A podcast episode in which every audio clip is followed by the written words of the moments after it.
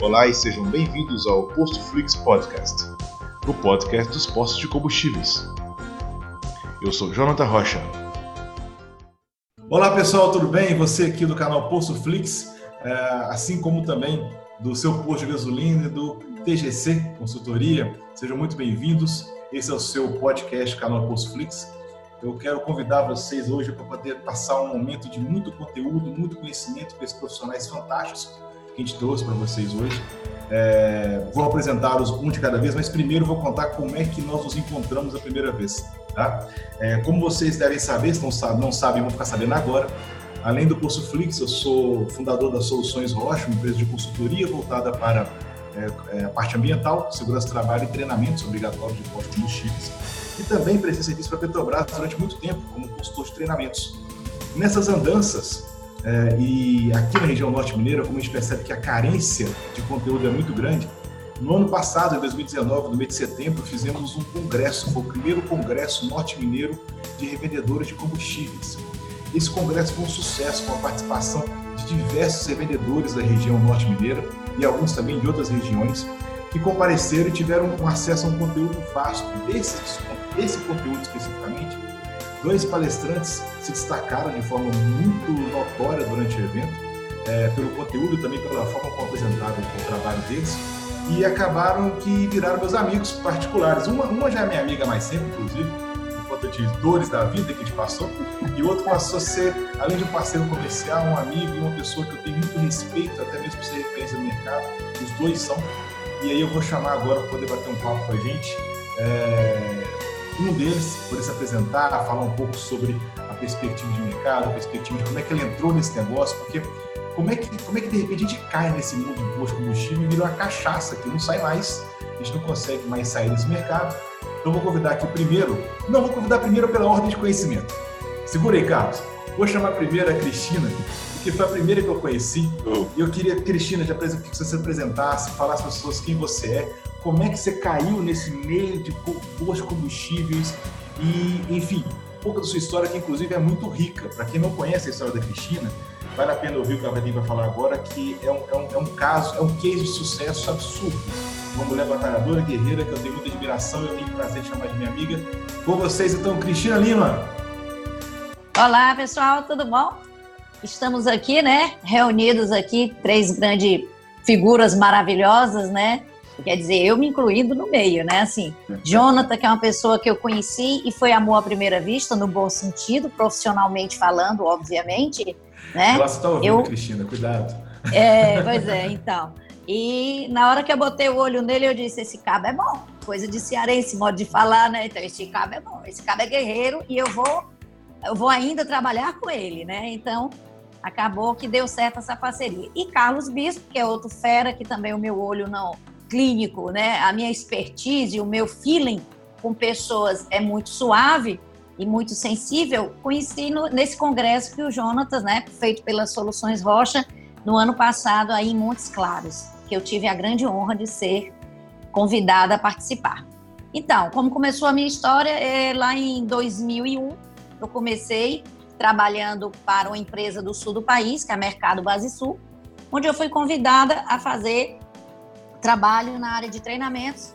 Nessa época eu estava desempregada, eu estava já era separada, já tinha perdido pai e mãe, e eu tinha que me realmente em busca de algo. No momento, na época eu estava, lembro muito bem, eu não fazia nada, porque se fosse para fazer trabalho ruim ou ganhar pouco, eu disse assim, não, não valia a pena. E aí eu vivia com dois filhos pequenos e vendia calcinha, sutiã, batom para poder me virar e sobreviver.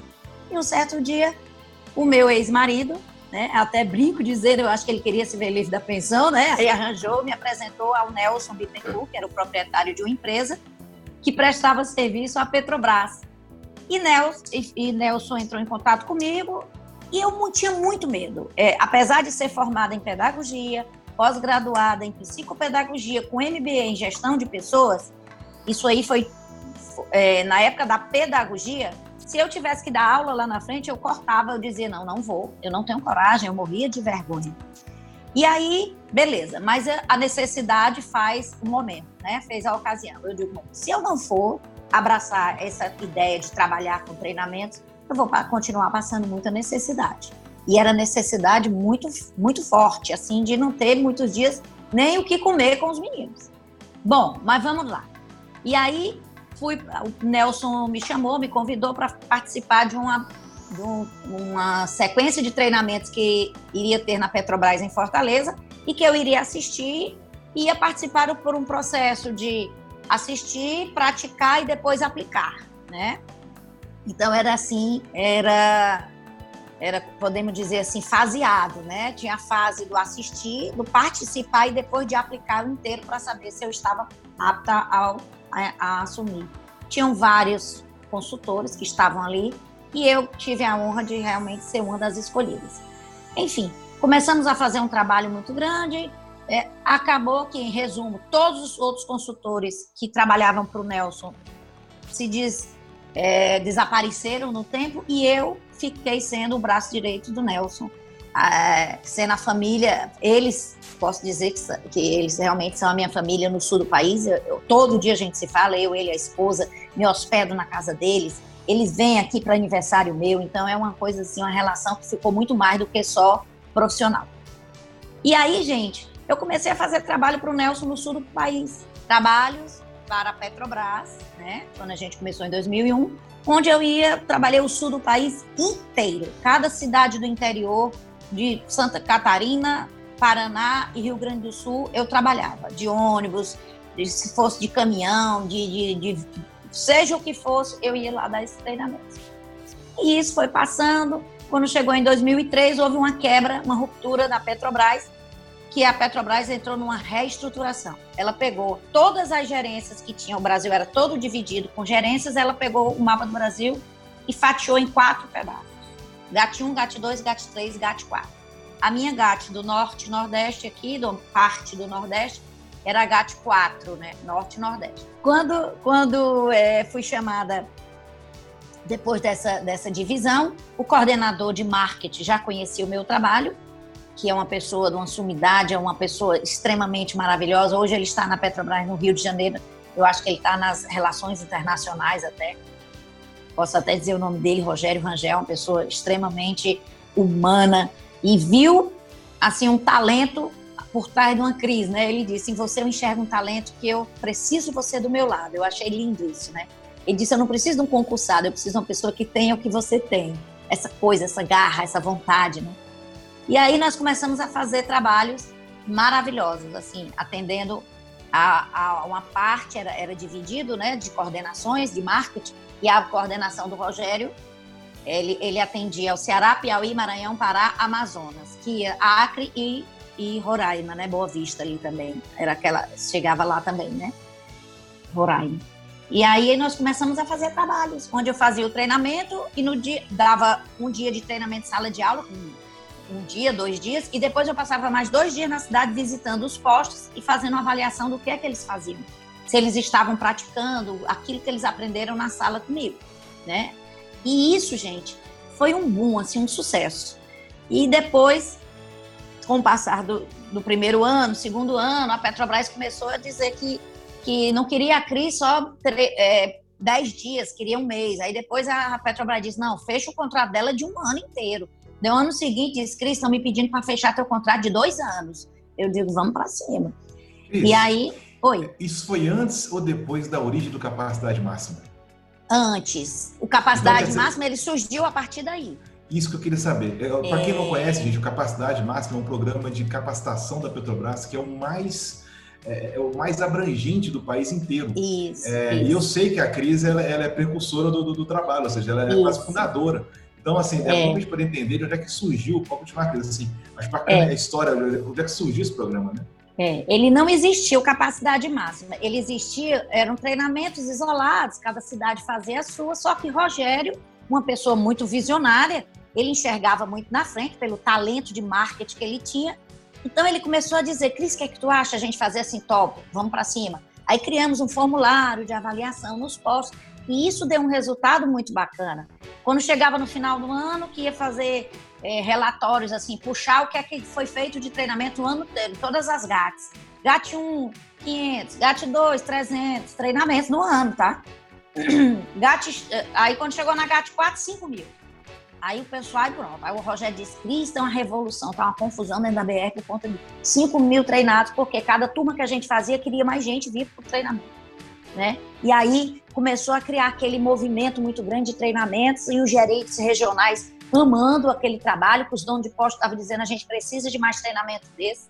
Enfim, diante disso, a Petrobras Rio de Janeiro tornou esse programa corporativo, denominando de capacidade máxima, certo? E aí, quando ele tornou capacidade máxima, ele abriu aí para licitações, tomar, né, que, você depois participou também disso aí, já no final desse processo. Isso aí eu estou falando lá em 2000 e talvez 2005, não, não, minto, 2010, né? Em 2011 eu abri a TGC. Até então, até 2010 eu trabalhava dentro da BR como consultora de treinamento, paga pela GAT, certo? Quando chegou em 2011, a Petrobras decidiu que não pagava mais treinamento, que ia ser uma venda dentro do programa do PIN deles, Programa Integrado de Marketing, né? Eles começaram a vender. E aí abriu para várias empresas entrarem como é, carta convite, né? Era licitação e menor preço, obviamente, você sabe muito bem, ganhava. E eu, graças a Deus, consegui ganhar aí vários anos seguidos, porque eu já sabia onde era a manha. É, é, é menor preço, então vamos botar para lascar, né? Depois eu me viro. Nessa época, nessa época a empresa que eu pensava assim, era concorrente sua, eu sei bem como é que era, né? é, então, né? É, e aí a gente ia para cima na briga. Eu tinha que realmente pensar quanto eu iria cobrar para atuar o ano inteiro em todas essas, essas cidades que eu falei, né? Que eu concorria. É, quanto eu queria, que eu, quanto é que eu queria, é, quanto é que queria ser o contrato todo. Embora a gente fazia no ano anterior, no ano seguinte esse preço já estava defasado, né? Mas a gente, pô, eu digo, tem nada não, o importante é a gente estar tá no mercado. Eu ia fazendo muito bem, nunca deixei de cair a qualidade daquilo que a gente fazia então, assim, ganhei aí durante muitos anos. Quando chegou no último ano, lá em 2017, eu acho que foi o nosso contrato do, da época do Sul, não foi? Foi. 2017, eu, eu, eu ganhei o Rio de Janeiro e concorri com o Sul, só que o do Rio de Janeiro era muito baixo, um preço assim, pouquíssimas turmas, quase nada. E, e o Sul do país eu fiquei em segundo lugar no segundo lugar, porque a primeira era a Isvor, que é da Chrysler, que é da Fiat. Quando na hora de assinar, eles desistiram. E aí, o segundo lugar, obviamente, tinha que subir, né? Então, fizeram a proposta perguntando se eu aceitava. Enfim, gente, foi um caos, tá? Jonathan sabe que o Jonathan ganhou na infraestrutura. Nessa época, no sul do país, eles faziam uma, uma divisão era infraestrutura. Foi a única vez, não foi, Cris? Foi a única vez que Foi a única foi? vez, foi, que aconteceu isso, foi no sul do país. O Sul que inventou essa modalidade de botar uma empresa para infraestrutura e a outra empresa para consultoria. Eu fiquei consultoria e Jonathan ficou com infraestrutura. E aí, nesse, nesse momento, é, quanto mais a gente trabalhava, menos a gente ganhava. Quanto mais a gente trabalhava, menos a gente ganhava.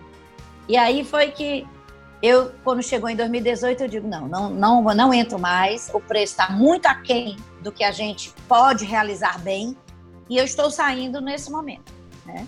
Aí, em 2018, eu já nem entrei mais.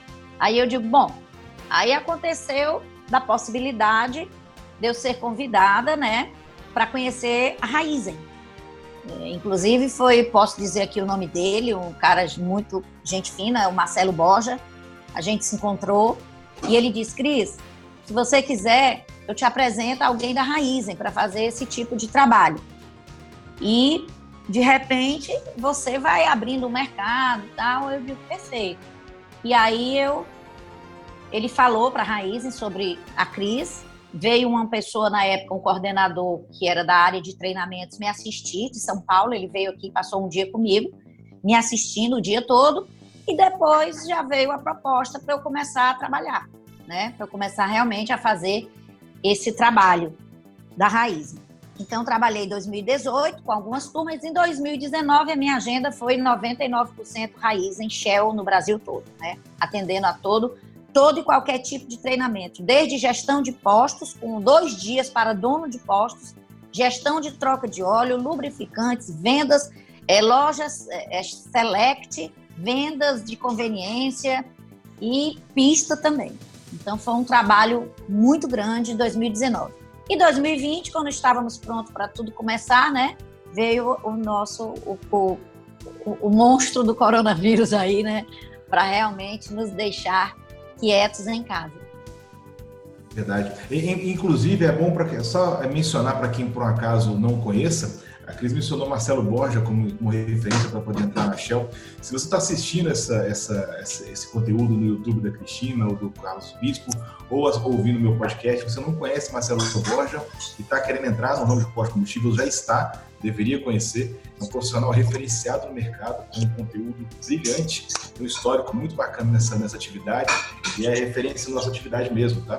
E assim, é muito interessante ver que de onde a Cristina surgiu, onde ela foi. Eu encontrei a Cristina na época que já estava já, é, quando a gente trabalhou junto, foi uma época muito sofrida, não vou entrar nesse detalhe agora, mas o que eu lembro direitinho foi a questão da, do profissionalismo da Cristina, que ela estava numa situação muito complicada e mesmo assim é, cumpriu o que foi contratado, seja, cumpriu, entregou a atividade.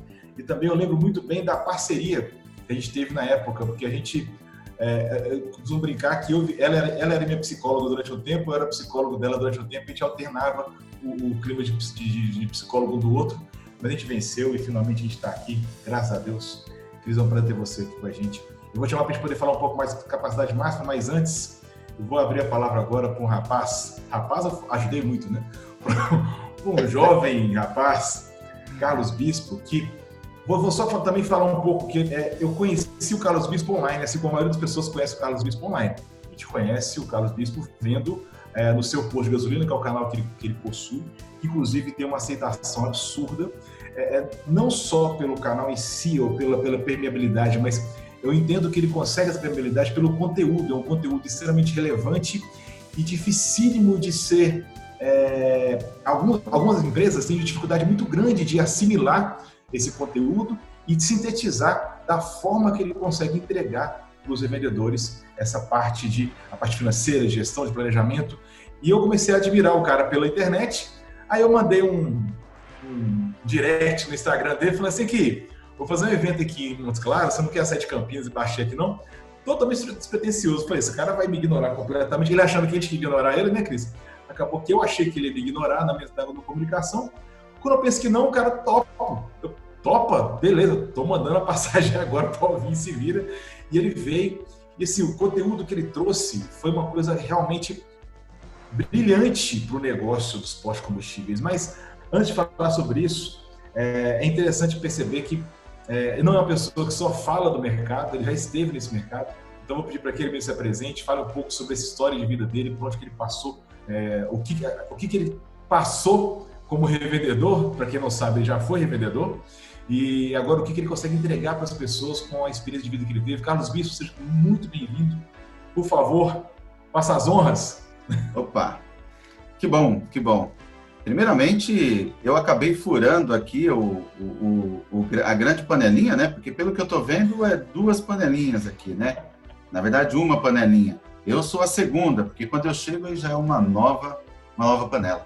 Mas brincadeiras à parte, uh, agradeço imensamente pelas considerações e fazer parte de um conteúdo, não somente aqui, mas nos dias de hoje, está fazendo parte tanto do trabalho com você, que, que está aí desenvolvendo um belo trabalho na Postflix, como também a Crisinha Lima, Cristina Lima, ou Cris Lima, né, Cris, que eu já ouvi falar de vários nomes, mas o importante é que quando chega e identifica quem é a pessoa, também tem uma autoridade, tem uma aceitação muito, mas muito mesmo é, boa no mercado, no sentido de ter várias competências que fogem à técnica, mas também a liderança, também a parceria, como eu vejo que ela demonstrou aqui, e a Recife, junto com o Jonathan. E é muito, mas muito mesmo prazeroso estar aqui com vocês, poder compartilhar um pouco do que da minha história, compartilhar um pouco também do, de como eu ingressei no mercado, que é algo difícil atualmente, ou geralmente, né, nós estamos aí no dia a dia sempre falando de como ajudar a revenda, como ajudar a revenda, o que se fazer, compartilhar conteúdo, criar oportunidades, mas muitas vezes nós não temos a oportunidade de falar sobre nós, né? Sobre como que foi, como que é o nosso bastidor. Muitos falam que hoje é fácil a pessoa, muitas vezes, que tem uma certa facilidade de compartilhar conteúdo, de certa forma, ter algumas pessoas que seguem, é, acham que é fácil, mas não é. Né? Existe tudo ali, um investimento de tempo, um investimento de perda. Eu costumo dizer para quem me segue o seguinte, que uh, eu estou entregando aqui milhares, centenas de milhares de reais, que foi exatamente o que me levou a estar aqui hoje tentando compartilhar. Entre acertos, erros, coisas que deram certos, outras coisas que não, dão, não deram tão, tão certo assim, acabaram me trazendo onde estou hoje. E a minha história começa justamente em 2007 para 2008, onde eu acredito que eu compartilhei o que eu costumo dizer que é o grande sonho de qualquer brasileiro, né, no, no sentido empreendedor, é que se tiver uma oportunidade, o primeiro empreendedorismo que ele pode fazer, a primeira, uh, vamos dizer assim, tipo de negócio que ele quer ter, é exatamente um posto de gasolina. E, e vem até mesmo do nome, é, como você falou, do SPG, que é o seu posto de gasolina, onde eu ostento essa marca, que eu não acreditaria hoje que pudesse, né, não acreditava, na verdade, que pudesse ter, de certa forma, uma, uma boa aceitação, né, uma grande parcela de aceitação no mercado, fosse transformado o que é hoje, né, uma sigla ao seu posto de gasolina.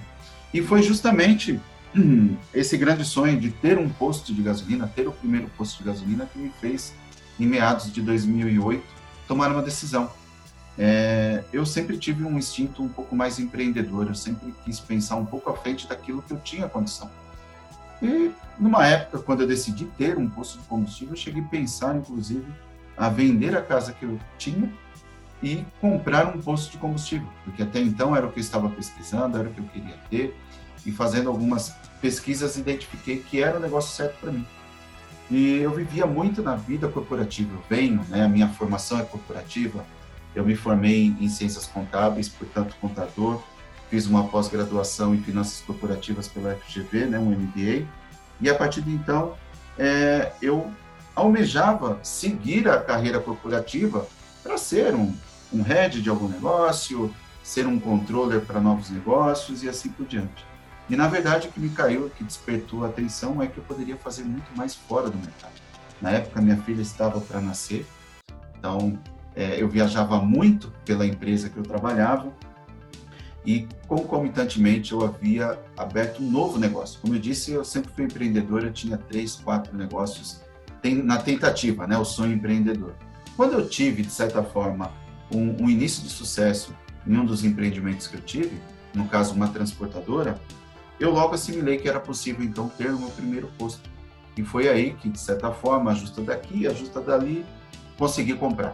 Né? Na verdade, eu comecei a pesquisar, é, até vou contar depois a história de, desse grande mentor que eu vou fazer a referência aqui, que acabou me explicando tudo sobre o segmento. Ele já havia sido revendedor, antes mesmo de eu comprar o posto, ele falou de todos os cuidados. Eu acho que aprendi muito isso, que é uma pessoa chamada Jair Pavan, ele fica aqui na, na região de Piracicaba, muito conhecido e respeitado no mercado por isso, e é onde eu tenho assim a grande hombridade de, de dizer que se existe sempre na carreira um mentor quando você trabalha, esse cara foi o propulsor aí de, de me colocar no segmento. Até se ele estiver ouvindo ou tiver a oportunidade de ver, eu deixo meu grande abraço para ele e a, a gratidão por ter me colocado nesse segmento. E aí foi quando ele me apresentou o posto, fiquei com aquela insegurança também, porque uma coisa é você ter o sonho, quando você chega perto do sonho, você de certa forma fica com o pé atrás, inseguro, e ele falou: "Não, vai lá, é um posto que você só precisa entrar e trabalhar". Confesso que no dia eu não entendia, eu achava que era um pouco de comodismo, mas hoje eu vejo que é o seguinte, qualquer posto que esteja na situação que você assumindo esteja somente para entrar e trabalhar, eu já posso falar que é 80% de chance de você se dar bem no segmento. E é isso.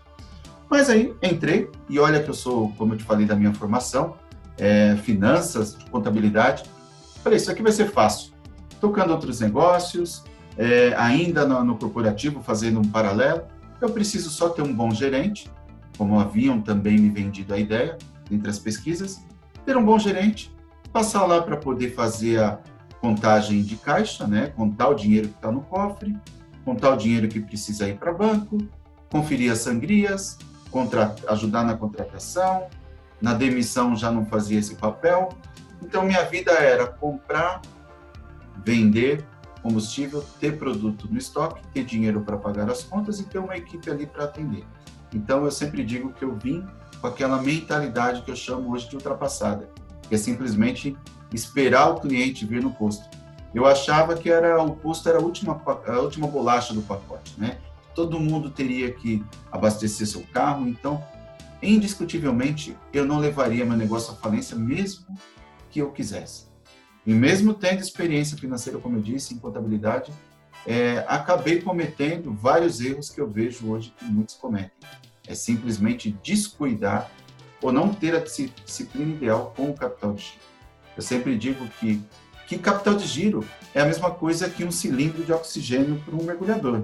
Se você estiver lá fazendo o seu mergulho e perceber que algo não está dando certo, que estiver acabando o seu oxigênio, de duas ou uma, ou você volta para trás e começa do zero, sem saber que tipo de prejuízo, prejuízo ou sequela que teve ficado, ou, por sua vez, você morre no meio do caminho. Acho que é uma analogia bem forte, mas é verdadeira.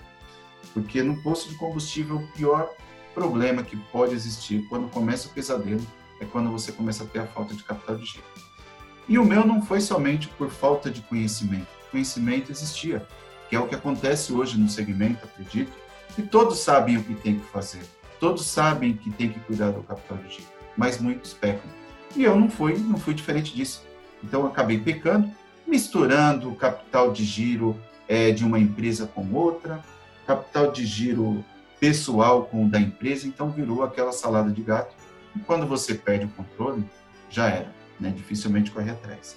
E por sua vez, nessa mesma época, comecei a ver que comecei a sentir dificuldade, não somente no posto, mas o, prima, o primeiro sinal de crise pessoal, né, que eu digo que crise não é essa que nós estamos vivendo hoje. Qualquer empresário pode entrar em qualquer crise a qualquer momento.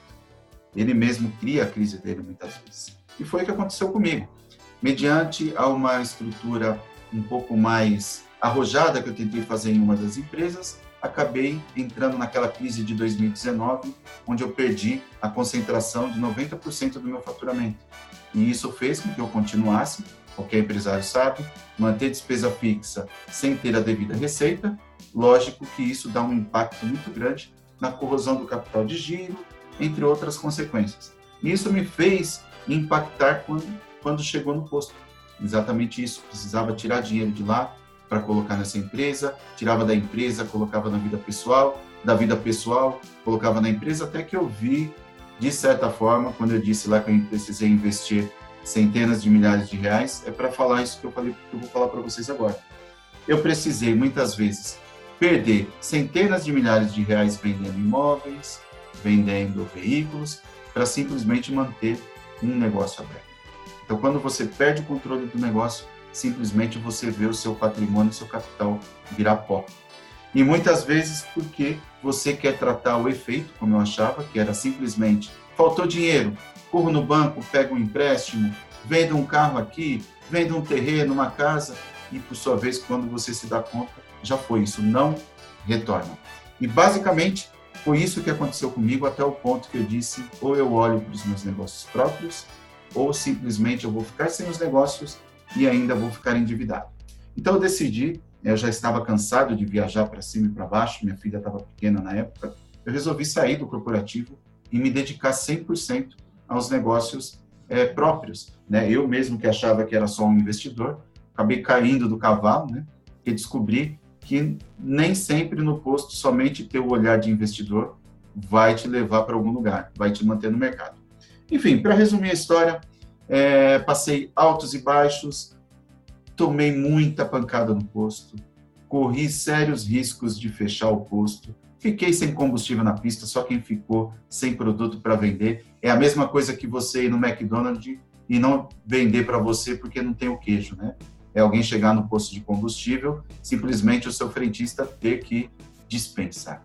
Essa palavra me dá arrepio até hoje é ver um carro parado na sua pista e simplesmente você ter que dispensar uma venda.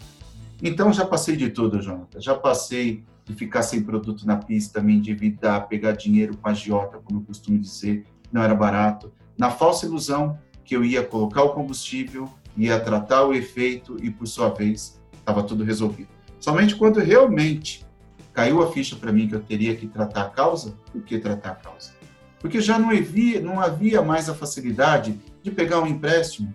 Tudo que eu tinha que vender, eu já havia vendido, a não ser um único investimento que me salvou, foi o grande ponto da virada, para eu poder, de certa forma, continuar sendo um empresário. Caso contrário, talvez não estaria aqui para poder contar a história.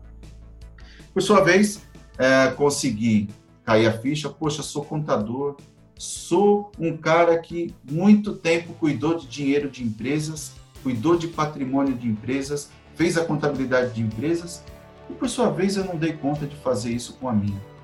E aí caiu a ficha, que é o grande ponto da virada que muitas vezes nós temos, onde eu falei, eu preciso fazer a gestão. Nessa oportunidade, ainda em paralelo, fiz como gerente que existia, uh, ele acabou saindo do posto na época e eu acabei assumindo a gerência. E digo que foi realmente uma das melhores coisas que aconteceu em termos de você valorizar aquilo que você tem, valorizar o negócio, colocar em prática.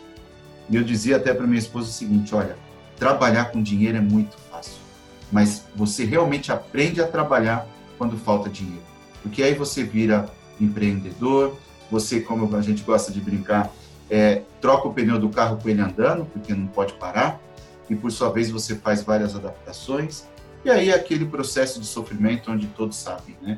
Você sair de uma reestruturação financeira, tendo que abrir mão de várias coisas, botar um limite na sua vida, ter que abrir mão de várias, várias posições de status que quem é revendedor sabe, né? Quando eu falo aqui, com certeza tem alguém que vai se identificar. É exatamente você abrir mão das regalias, do status de ser um posto, um dono de posto de combustível e passar ser um empresário mesmo. E foi isso que aconteceu comigo e pude levantar, de certa forma, um conhecimento muito grande. E nesses bate-papos que eu tinha sempre em casa com minha esposa, eu falei, eu ainda vou escrever um livro sobre tudo isso que eu estou passando. E ela falou, olha, eu acho mais que você tem que fazer isso mesmo. Por que, que você não faz? E foi aí que despertou a questão do seguinte, se eu conseguir, de certa forma, ir até próximo ao fundo do poço, conseguir me reerguer, conseguir, de certa forma, estabelecer na, na, no grau de, de limitação o meu posto aquilo que ele poderia ser, eu posso ensinar outras pessoas. E foi aí que esse grande mentor falou, Carlos, você tem um conhecimento muito grande já de empresas, você é um cara muito bom tecnicamente, você é um cara muito bom de caráter, né? Foi isso exatamente que ele falou. Queria convidar você para trabalhar comigo. Eu estou com uma oportunidade, talvez, de criar um negócio em outro estado e, por sua vez, eu tenho uma carteira aqui vasta de, é, de postos que todos estão, talvez, querendo uma negociação. Eu tenho uma carteira vasta de pessoas que querem entrar no segmento e eu sei que você é uma pessoa que pode ajudar muitos a entrarem e pode, de certa forma, também ter um, um, um, uma remuneração por esse conhecimento que você tinha na parte financeira, onde eu trabalhava no corporativo fazendo parte de valuation, parte de M&A, quem não sabe o que é fusões e aquisições, e acabei aceitando esse desafio, sem qualquer pretensão de hoje estar aqui que eu como estou. E depois se passou aí três, quatro anos, quando eu fui ver, eu já estava fazendo consultoria, já estava ajudando outros vendedores, passando aí por várias gestões, modelos de negócios, e eu falei, bom, com o advento da internet, quando todo mundo descobre o gostinho, eu falei, olha só, eu tenho a internet, estou vendo muitos outros profissionais apresentando, compartilhando sua experiência, e por sua vez, eu posso fazer isso. Né? Porque eu sempre fui um cara bastante empreendedor, eu falei assim, pronto, na minha época não tinha ninguém para me ajudar a falar sobre posto de combustível. Quem que eram os meus, as minhas pontes de consulta? Adivinha aí, João? Eu vou te perguntar quem que era a minha fonte de consulta quando eu tinha alguma dúvida ou queria fazer alguma coisa no segmento. Não tinha conteúdo nenhum, basicamente, online, né? Você tinha que recorrer à distribuidora, o sindicato. Assessor. Assessor, Assessor de companhia. Ai. Claro que foi aí que eu conheci que eu fui o maior é, embaixador dentro da minha família sobre distribuidora, porque ficava todo contente, né? Que na época eu chegava para o assessor e falava: consegui aumentar 15% o volume, volume, volume. E aí a distribuidora batia palmo. E aí quando eu ia ver, poxa, mas não deu o lucro que realmente deveria dar. Enfim, mas retomando, isso é um dos, uma das passagens que, que, que ocorreu. E aí eu falei, poxa, na minha época eu consultava apenas assessor, porque outros revendedores não era possível você tirar tudo. Quando você está no segmento como revendedor, Jonathan, é, eu sei que você é empresário, tem a mesma é, situação como a Cris também, a gente é empresário, a gente tem que dar conta, mas você está dentro de um segmento que você não pode compartilhar ideias, que você não pode consultar o seu concorrente, porque simplesmente ele é o seu concorrente, ele quer mais que pegue fogo mesmo, as coisas, chega a denunciar, e é isso que acontece, você se sente numa situação sozinho. E quando, principalmente quando você tem problema, você não tem a quem E aí foi que eu falei, poxa, eu vou começar postar alguns vídeos aqui sobre a minha experiência, talvez vou alcançar algum revendedor que vai me ajudar a fazer consultoria, vai me ajudar a alcançar aí alguns conhecidos, enfim, e nem sem qualquer pretensão na situação que eu, que eu cheguei hoje, como sempre digo.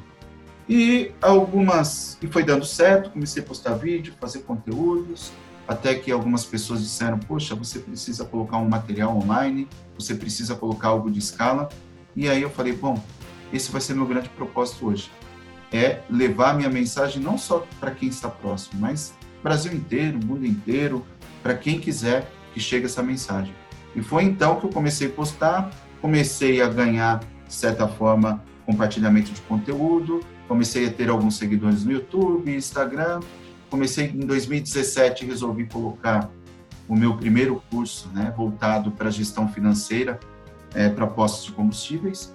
E foi aí, cara, que hoje acabei alcançando aí centenas de milhares de, de pessoas, simpatizantes, profissionais, donos de postos, gerentes, enfim, vários, vários outros profissionais que têm interesse pelo mesmo e que me deu a grande alegria de hoje estar aqui com vocês, a princípio ter conhecido vocês, o que eu agradeço muito e tem me ajudado muito na curva de aprendizado.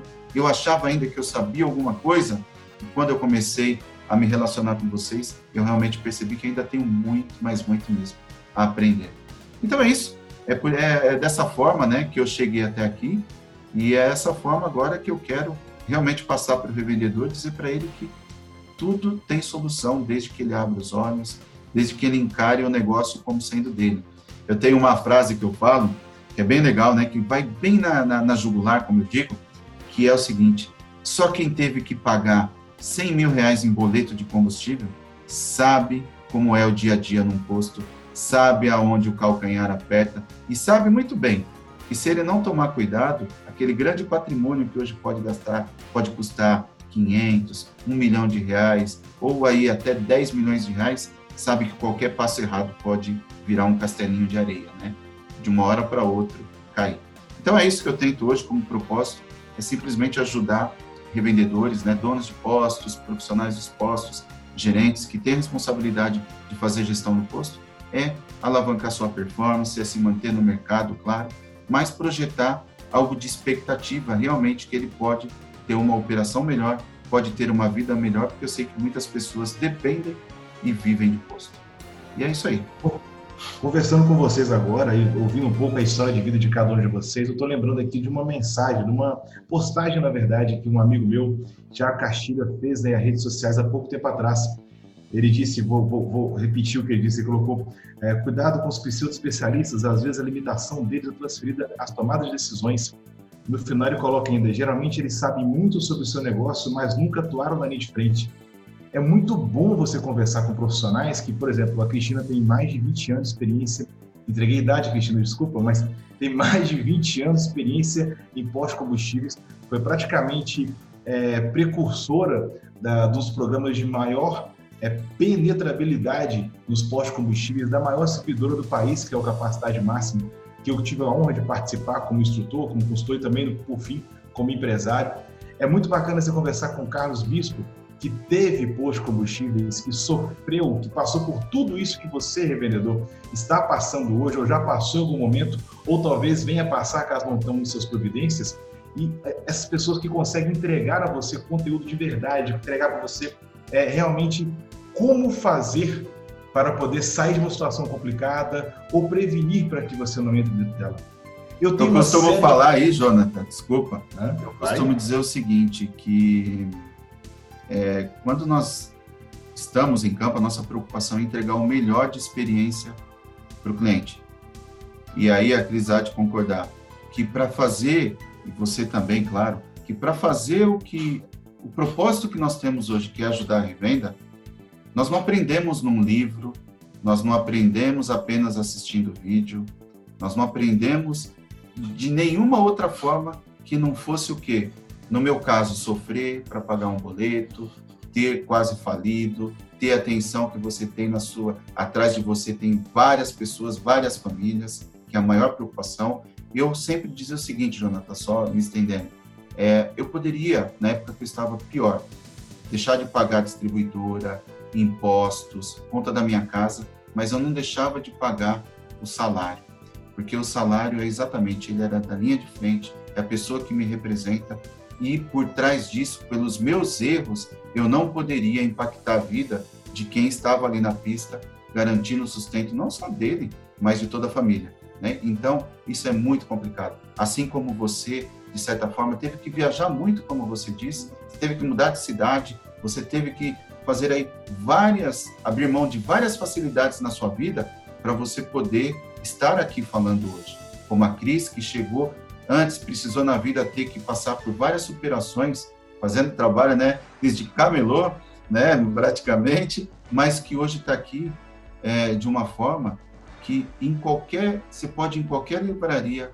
tentar achar um livro sobre o que a Cris diz, sobre o que ela faz, o poder de liderança que ela tem, sobre qualquer efeito que ela causa dentro do posto, legal? Você não vai achar um livro.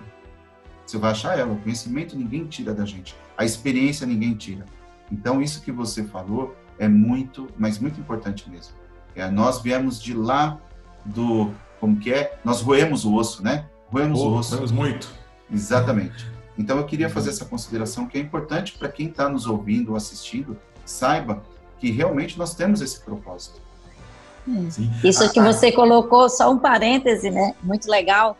É, eu conheço umas amigas que dizem assim, te conheci roendo o osso, viu? Aí eu acho ótima essa colocação, realmente, né? Então isso é muito legal. Isso. A gente saber que passou por tudo isso e como a gente já conseguiu contribuir com o crescimento de muitas redes, muitas empresas, quando elas realmente é, acreditam que a gente tem a expertise, a prática, a vivência do que é sair do, do menor para o maior, né? do que é o que está quebrado e conseguir crescer.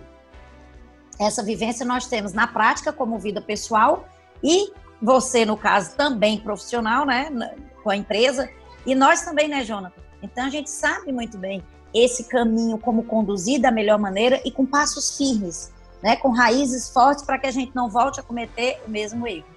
Exatamente. E aí, só voltando, Jonathan, no ponto que você citou, é a respeito do, acho que do Thiago, né, que você comentou, Thiago. Tiago Castilho, amigo meu. Fez, é, você teve, você até compartilhou com a gente essa é, essa situação, porque é importante, porque é preocupante também, porque a nossa preocupação é isso. A nossa preocupação é não somente ali ir entregar algum tipo de, de formatação para o revendedor e virar as costas, ou dizer para ele que existe uma receita de bolo. Né? Existe uma receita de bolo. Se você na receita de bolo, se você não colocar a manteiga na hora certa, se você não colocar o leite na hora certa, não vai dar certo. Né? Eu tenho um ditado lá: eu posso levar o cavalo para o rio, mas eu não posso forçar ele a beber água. Então assim, e nós temos essa preocupação. E para você poder, de certa forma, conseguir algum avanço, algum sucesso com o, o, trabalho que você tem esse propósito de apresentar, se você for, acho que pseudo especialista, mas for um especialista que talvez não tenha a, a, aquele as gavetas, né, no cérebro voltado para poder encontrar ali um arsenal de ferramentas, um arsenal de soluções para poder entregar para o seu cliente, é realmente vai cair no pseudo que realmente não ajuda nada. Então nós temos essa, essa grande preocupação. Mas fica a dica, eu acho que vale, se ele de certa forma está colocando isso, é porque existem sinais, né, onde a fumaça fogo, existem sinais no mercado que isso pode estar sim acontecendo. Claro, o Thiago Caxira tem relacionamento com muitas pessoas, então essa mensagem com certeza foi em cima de alguma experiência que talvez tenha tido. o interessante é perceber que nesse grupo, nesse pequeno grupo aqui de três pessoas, tem tanta experiência voltada para a área de pós-combustíveis.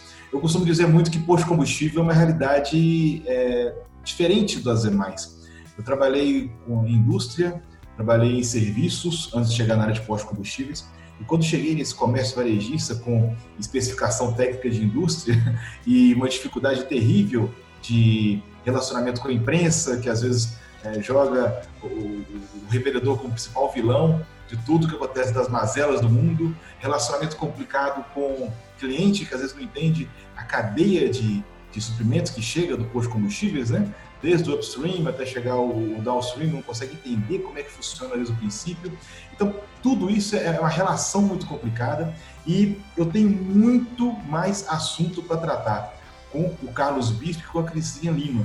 Por exemplo, eu quero saber então, depois, Carlos, por que, que, por que uma pessoa tem tanto interesse em abrir posto? O que, que atrai tantas pessoas a abrir um posto de combustível? O que, que te fez, de repente, em 2008, falar, ah, vou querer abrir um posto de combustível? E também vou querer saber da Crisinha Lima, eu já vou passando o Instagram dela de uma vez, Crisinha Lima, é, por que que, de repente, é, esse mercado é tão complicado de mudar a cabeça das pessoas? Por que, que a liderança, às vezes, tem tanta dificuldade em entender é, que os processos partem a partir deles e não a partir do frentista, ou seja, tem vir de cima para baixo, de baixo para cima. No entanto, o assunto é tão interessante, tão relevante, que a gente vai interromper essa, esse assunto nosso por hoje. A gente já apresentamos, nós já apresentamos nossos especialistas e na próxima semana a gente vai lançar mais um podcast onde eu vou tirar essas e outras dúvidas com Carlos Santos, do seu posto de gasolina. É, sigam, inclusive, o Instagram dele, é um Instagram de muito conteúdo, arroba seu posto de gasolina, tudo junto, claro, que é Instagram, né, Jonathan? E eu também quero convidar vocês, caso não conheçam ainda, o que é muito raro acontecer, que sigam, por favor, arroba Crisinha Lima, que é a nossa participante também veio aqui com a gente hoje, que tem um conteúdo brilhante. E outra, além de ter um conteúdo brilhante, a Crisinha é super divertida, os conteúdos dela são muito legais.